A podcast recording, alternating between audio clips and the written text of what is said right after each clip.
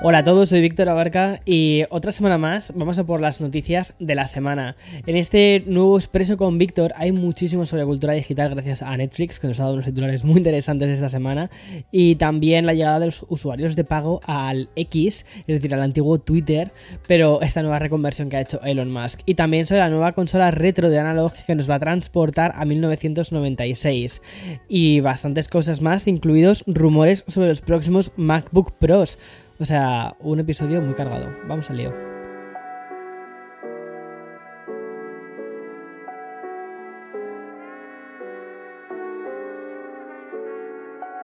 This episode is brought to you by Shopify.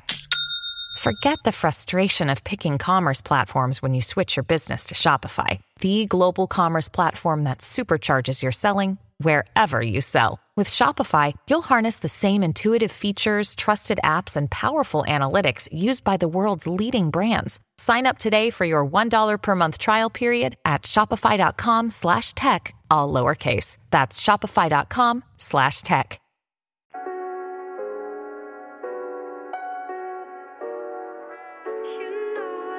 Buenos días, espero que estés, que te hayas despertado hoy al menos con alguno de estos dos juegazos descargándose en la biblioteca de alguno de tus sistemas, ya sea el nuevo Super Mario Wonder que luego te voy a contar un poquito sobre él porque o sea, me está encantando, o el Spider-Man 2 que llevamos mucho tiempo esperándolo y que yo todavía no lo he jugado pero he visto ya unos cuantos gameplays y tiene una pintaza espectacular, o sea, de estas cosas que dices OMG.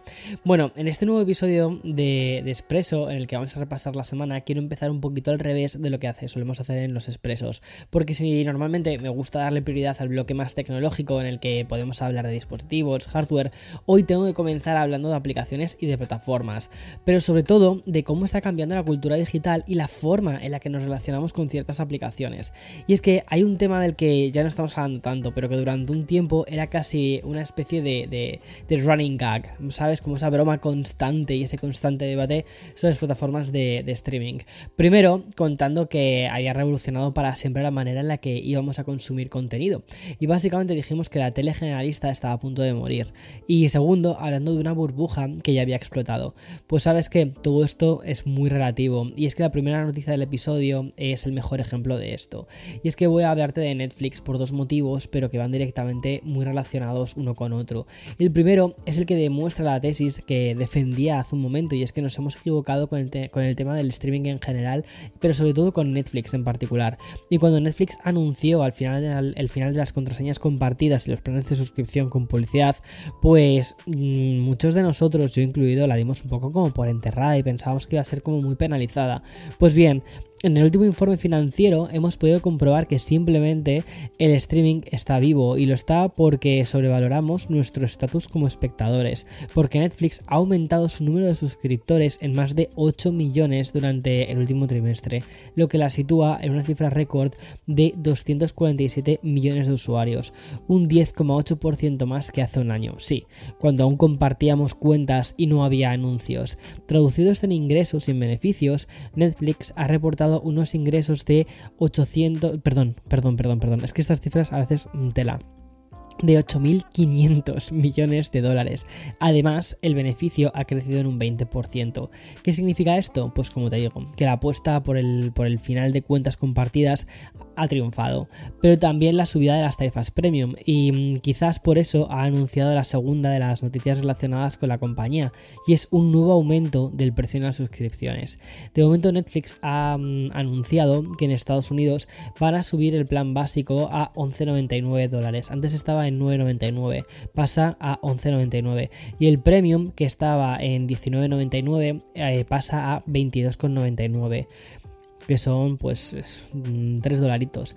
Y por su parte, Reino Unido y Francia también han experimentado subidas. Por ejemplo, en Reino Unido el plan básico y el premium suben 3 y 2 libras respectivamente.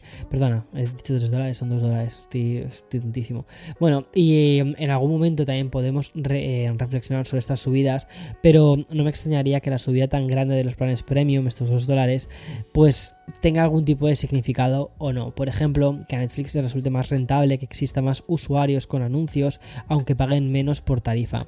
¿Tú qué piensas? ¿Qué piensas de todo esto? Yo creo que lo que va a suceder mucho es que muchos planes eh, básicos que están en 11.99 se van a pasar al plan normal, al plan con anuncios y mm, esto le va a suponer, le va, le va, a ser más rentable a Netflix incluso. O sea, es muy curioso cómo esta televisión digital, esta, esta televisión de streaming, que nos encantaba porque obteníamos contenido de buena calidad y no tenía anuncios, ahora se está convirtiendo en esa televisión generalista que cuando llegas a casa pones directamente, independientemente de lo que haya, eliges un poco el contenido, pero al final es un contenido de no tan alta calidad. Ha bajado bastante la calidad de las producciones, producciones muchísimo más económicas, mucho más low cost, pero que mm, te dan ese sentimiento de good feeling, ¿sabes? De, buen, de, así de, ay, qué bien, qué cálido es todo. Y ya está. Eh, lo pones, lo consumes y, y hasta luego. Eso sí, mientras tanto te han metido unos cuantos anuncios. Veamos a ver qué termina sucediendo. Una cosa que nosotros estamos pensando hacer en casa, porque nosotros tenemos, bueno, te cuento un poco la locura que tenemos en casa. Tenemos eh, Hulu, que son 19.99, que me parece carísimo. Lo que pasa que eh, estábamos, bueno, pues estábamos viendo, ¿qué serie estábamos viendo? Only Murders in the Building, ¿vale? En España creo que Hulu y Disney Plus van unidas, entonces, bueno, pues eso que te ahorras, ¿sabes? Pero en Estados Unidos tenemos Hulu, luego por otro lado tenemos Disney Plus con anuncios, que conseguimos una promoción y estamos pagando 2 dólares al mes por Disney Plus, o sea, sin más. Em, ahora, la realidad es la siguiente, es que no, tengo ni siquiera puesta la contraseña de Disney Plus. Creo que llevo un año pagando 2 dólares al mes y no lo he utilizado ni una sola vez, o sea, ese creo que es el nivel. Luego, por otro lado, tenemos HBO em, Max, que no sé cuánto es, creo que son 12 dólares, una cosa así aproximadamente. La realidad es que me viene con la American Express, o sea que esto creo que no lo pagamos. Creo que es como nos termina saliendo al final gratuito, o sea que sin problema. Y luego tenemos eh, Netflix, que son 19.99. Eh, Total, que al final, al final del mes estamos pagando yo creo que unos 60 dólares aproximadamente en todos los servicios de suscripción. Eh, ¿Consumimos 60 dólares de servicios de, suscripción? No. Ah, bueno, y está Apple TV Plus. Apple TV Plus son 6 dólares al mes. Aunque como tengo el, plan de España, creo que me sale como a. No sé, creo que es. Como lo tengo en, el tema de los servicios de Apple One, creo que al final es como si me saliese por 50 dólares al, al año, una cosa así, o 50 euros al año. Lo cual, sinceramente, creo que está súper bien. La realidad es que eh, lo que más terminamos viendo nosotros en casa, Eloy y yo, es eh, Apple, Apple TV Plus. Eh, no porque seamos unos fanboys, o sea, porque además Eloy sí que pasa bastante de todas estas cosas. O sea, Eloy es como, ¿dónde están las series que me gustan? Ya está, a punto. O sea, no, no tiene ningún aliciente a nivel más mm, tecnológico en absoluto. O sea, es como, ¿Dónde están las series que me gustan? Aquí. Y en donde siempre terminamos viendo o Apple TV Plus, además que está de Morning Show, que me parece que es espectacular.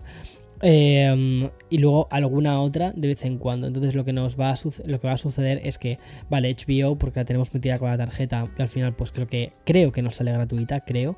Y creo que vamos a terminar con eso, con HBO y con Apple TV Plus. Y ya está. Y el resto de plataformas iremos eh, suscribiéndonos y desuscribiéndonos a ella a medida que vayan teniendo series que nos gusten. Cuando haya varias series que nos gusten y que queramos ver de una, boom, nos suscribimos a esa, la vemos durante un mes, vemos las 3, 4 series que queríamos ver y, y lo dejamos.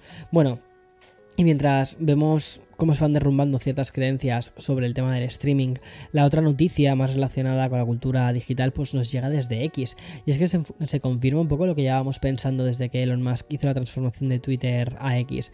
En este camino hacia una super plataforma que en algún momento podría convertir la red social en la que, en la que crecimos en una app de pago. Pues bien, este momento ha llegado, pero con muchísimos matices que voy a contarte. Y es que desde X han anunciado el inicio de una serie de pruebas en países como Nueva Zelanda y Filipinas para que los nuevos usuarios de la plataforma paguen una tarifa anual. Eso sí, a los usuarios nuevos que se registran. Según explican desde X, la tarifa por el uso anual sería el equivalente de un dólar y con esto esperan reducir los mensajes no deseados, la manipulación en la plataforma y la actividad de los bots. Lo más extraño es que X va a permitir a los nuevos usuarios de estos países registrarse sin hacer el pago. Eso sí, los usuarios que no paguen la tarifa anual de un dólar solo van a poder leer las publicaciones, pero nunca van a poder interactuar con otros usuarios.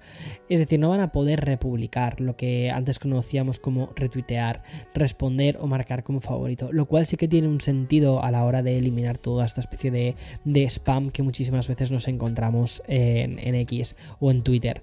Tal y como han explicado desde la compañía, compartirán los resultados de este, eh, de este experimento pronto.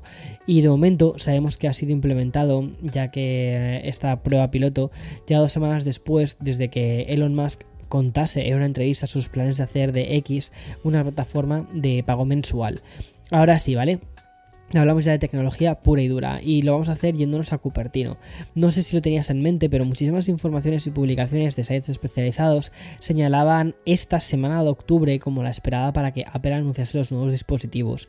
Ya sabes, los nuevos Mac y los nuevos iPad. Sí, seguíamos un poquito el calendario anual de otros años. Pues bien, eh, si hacemos caso a la última información publicada por Bloomberg, vamos a tener que esperar para conocer la nueva generación de MacBooks. El, el medio lo que señala es que Apple planea lanzar los nuevos MacBook Pro M3 a principios del año que viene y unos meses más tarde el esperado MacBook Air con M3. Pero como te digo, durante todo este 2023 se ha especulado con que estos Mac podrían salir a mitad de octubre. De hecho, algunos medios insisten en que podrían ser anunciados la semana que viene. Sin embargo, la información que manejan en Bloomberg y que fue publicada ayer jueves es que los próximos MacBook Air M3 de 13 y 15 pulgadas están actualmente en la etapa de prueba de verificación de ingeniería.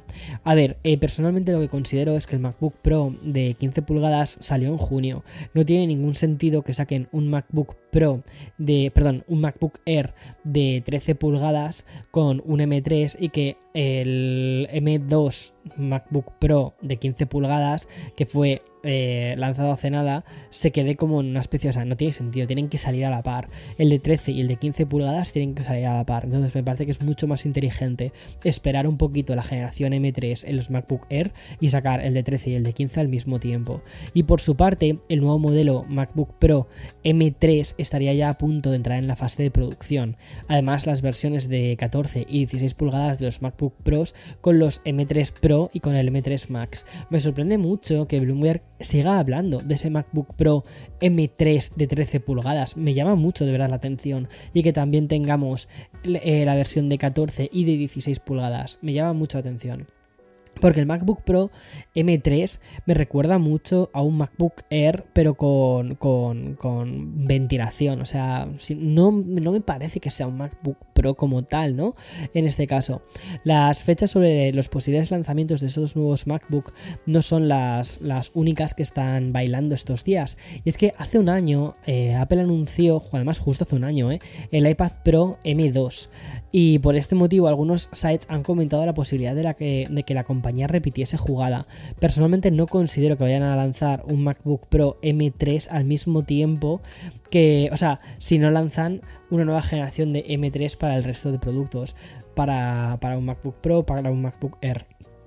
No tiene sentido lanzar una nueva generación de procesadores solo con iPad. Entonces yo creo que hasta que no veamos estos nuevos eh, productos, o sea, hasta que no veamos estos, o sea, hasta que no veamos los nuevos MacBook, no creo que veamos un nuevo iPad Pro. Y de momento no hay ningún indicio al respecto, pero lo que sí que se espera es que en algún momento Apple anuncie estos dos modelos. Por un lado el iPad Air con el chip M2, pero es que también se espera un iPad mini con un A16 Bionic. De estos sí que creo que podríamos verlos más pronto. O sea, sí que creo que quizás antes de que termine el año pudiésemos ver un, iPad Air M2 y un iPad mini eh, A16. Y que el año que viene, a principios del año que viene, veamos esa nueva generación de M3 y que el pistoletazo de salida lo harían los MacBook Air de 13 de 15, el MacBook Pro eh, de 13 con el M3 y el iPad Pro de 13, eh, sí, de, con el M3 también. Me parece que es lo más lógico y de hecho creo que eso sería algo parecido a como hicieron cuando lanzaron el MacBook, perdón, el iPad Pro M1. Creo que más o menos sería algo así, algo así. Creo que sería mucho más lógico, o sea, digo, principios del año que viene, más bien como primavera del año que viene. Y esta semana también hemos conocido gracias al perfil oficial del, CEO de Xiaomi, la llegada inminente del nuevo sistema operativo. Es decir, estaríamos a punto de decir adiós a MIUI tras 13 años. Y es que este nuevo sistema operativo, que, que aún no ha sido anunciado de forma oficial por la compañía, se llamará Hyper OS. Y según ha explicado el CEO, han estado desarrollándolo desde el 2014, aunque fue en 2017 cuando empezaron el desarrollo exploratorio y también la verificación. Como te digo, la mencionada publicación en X solo, se solo han anunciado que el nuevo sistema operativo hará su debut oficial en el Xiaomi 14. Sin embargo, el CEO también ha concedido una entrevista en Weibo que nos ha servido para conocer más detalles. Ya sabemos que Hyper OS se va a basar en Android, y que será desarrollado utilizando otro sistema propio llamado Vela. Y por lo demás, se intuye que será la versión personalizada de Android con funciones exclusivas de Xiaomi. Según el CEO, añadirán una interfaz de usuario distinta a la de MIUI. Y aunque el CEO de Xiaomi ya ha comentado que HyperOS va a debutar en la serie del Xiaomi 14, que llegaría en 2024, lo que no ha confirmado es si el nuevo sistema va a estar disponible para los dispositivos Xiaomi que ya existen. Es decir, no sabemos si Xiaomi va a dar soporte MIUI a los dispositivos que no actualicen al nuevo sistema operativo. No sé si me explico. A ver qué termina pasando porque eso sí que puede ser bastante, bastante fuerte. Y por cierto, algo interesante de HyperOS es que Xiaomi quiere expandirlo más allá de teléfonos móviles y llevarlo también a productos como relojes inteligentes, Smart TV o atención, coches eléctricos, que es otra de las áreas súper curiosas en las que Xiaomi también se ha metido. Y por cierto, China está a tope con los coches eléctricos. Es decir, Xiaomi busca crear su propio ecosistema con este software. Y ahora solo nos queda esperar a conocer más detalles oficiales antes del lanzamiento oficial de un sistema operativo que busca un enfoque mucho más global y también mucho más occidental. Es muy curioso, porque quieren ir a Occidente con este, con este sistema. Con la expansión de Hyper OS a más productos, Xiaomi está construyendo. Esto significa que relojes inteligentes que anteriormente ejecutaban sistemas diferentes, ahora compartirían un sistema operativo con, la aplicación que controla eh, un montón de cosas de forma unida. Me parece muy, muy, muy, muy interesante. En fin, eh, ya te iré contando más sobre, sobre mm, cómo termina eh, Xiaomi con MIUI y cómo hace este paso a Hyper OS, que me parece que puede ser un paso muy interesante para convertir Xiaomi en una compañía aún más global. Te recuerdo, por ejemplo, cuando digo aún más global, que por ejemplo Xiaomi no tiene presencia en Estados Unidos. Sé que en España y en muchos países de, Latinoamérica, sí que la tiene, pero en Estados Unidos no. Eh, te iré contando más sobre esto, porque como te digo, es, un, es una marca muy curiosa, muy interesante y que a mí personalmente me llama mucho la atención, sobre todo más que los dispositivos móviles, te lo soy muy sincero, me llama mucho la atención el resto de otros productos que tienen, porque tienen un montón de cosas de domótica súper, súper, súper interesantes. Y después de una pequeña pausa publicitaria, continúo con más. Another day is here and you're ready for it. What to wear? Check. Breakfast, lunch and dinner? Check. Planning for what's next and how to save for it? That's where Bank of America can help. For your financial to-dos, Bank of America has experts ready to help get you closer to your goals. Get started at one of our local financial centers or 24-7 in our mobile banking app. Find a location near you at bankofamerica.com slash talk to us. What would you like the power to do? Mobile banking requires downloading the app and is only available for select devices. Message and data rates may apply. Bank of America and a member FDIC. Bueno, antes te hablaba sobre cultura digital, ¿no? Ahora toca hablar eh, otra vez en cierta medida porque toca presentar una nueva consola retro para que los millennials sigamos viviendo esta especie de nostalgia por nuestra infancia y por nuestra adolescencia que eh, no sé hasta qué punto las compañías están ya, como quien dice, reventando el saco, ¿no? Eh, pero es que el último dispositivo que va a apelar a esta etapa de, vital viene de la mano de Analog y es que la compañía ha anunciado la nueva Analog 3D. Básicamente es una especie de versión libre de Nintendo 64, pero que no llegará hasta 2024 y que ha sido definido por la propia Analog como una reinvención de la Nintendo 64.